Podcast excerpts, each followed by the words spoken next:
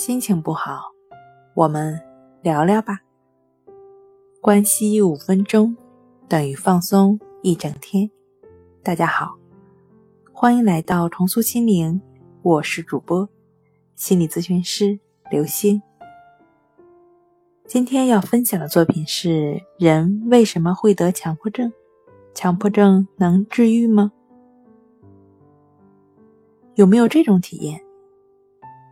连续看一个小时的书比较困难，中间不由得看看手机、听听音乐之类的。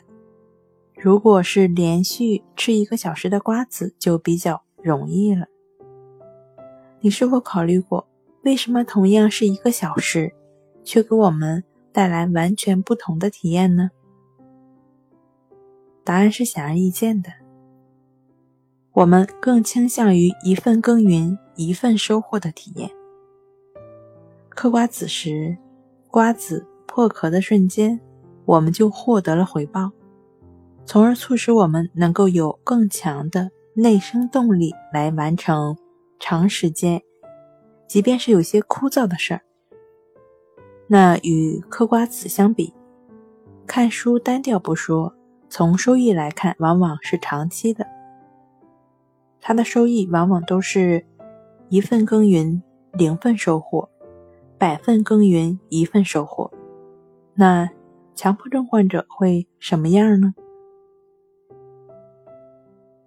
与后者相比，更惨烈的其实是强迫症患者。强迫症患者往往是百份耕耘，零份收获，不断的检查，不停的思考，最终还是会担心门没有锁，天然气没有关好。害怕出门被车撞，空气中的飞沫会传染严重的疾病。糟糕的恶果并没有因为百分耕耘消失半分。看起来，强迫症患者由于总得不到反馈，不能接收到回执，才出现强迫行为。真的是这样吗？强迫症患者可以回想一下啊。我们是因为没有得到确切的答案而痛苦吗？很多情况下，我们得到了确切的答案，这个答案会让我们放心多久呢？是多久之后，我们的心又开始担心，又开始打结了呢？心有了纠结，我们就有了痛苦。强迫症患者都知道。我们痛苦的不是这个事情本身，而是做与不做、想与不想，也就是强迫与反强迫的纠葛。强迫症患者完全康复的标志就是，无论做还是不做，对于我们来说没有任何的影响。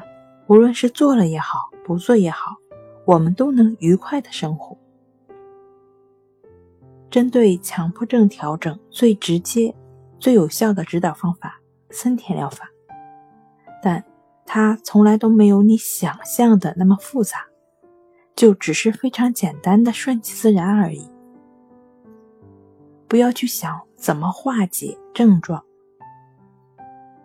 当你把它当做症状的时候，症状就容易被强化。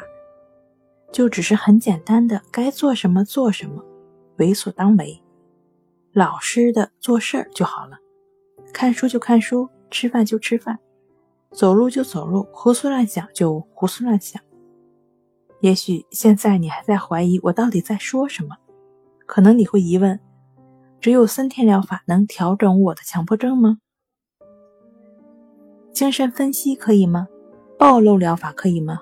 我想说，只要是系统成型的方法都是可以的。无论哪种方法，都是需要持续的过程。需要说的是。没有哪种方法的调整是一帆风顺的，就像我们学习骑自行车，开始的时候把握平衡是很难的，长期的练习，内心和身体自然就知道如何掌握平衡。从那一刻开始，这就是属于你自己的技能了。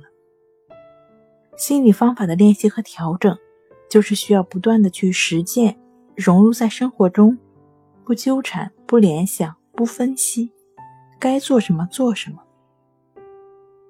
如果你还是觉得很难实现的话，可以通过“意识如此”抑制法这个工具帮助自己实现。那很多人都会问：强迫症痊愈是什么样子呢？当掌握了这门技能，森田就不是森田的了，就是你的了。你会发现，一份耕耘，一份收获也好；一份耕耘，零份收获也好。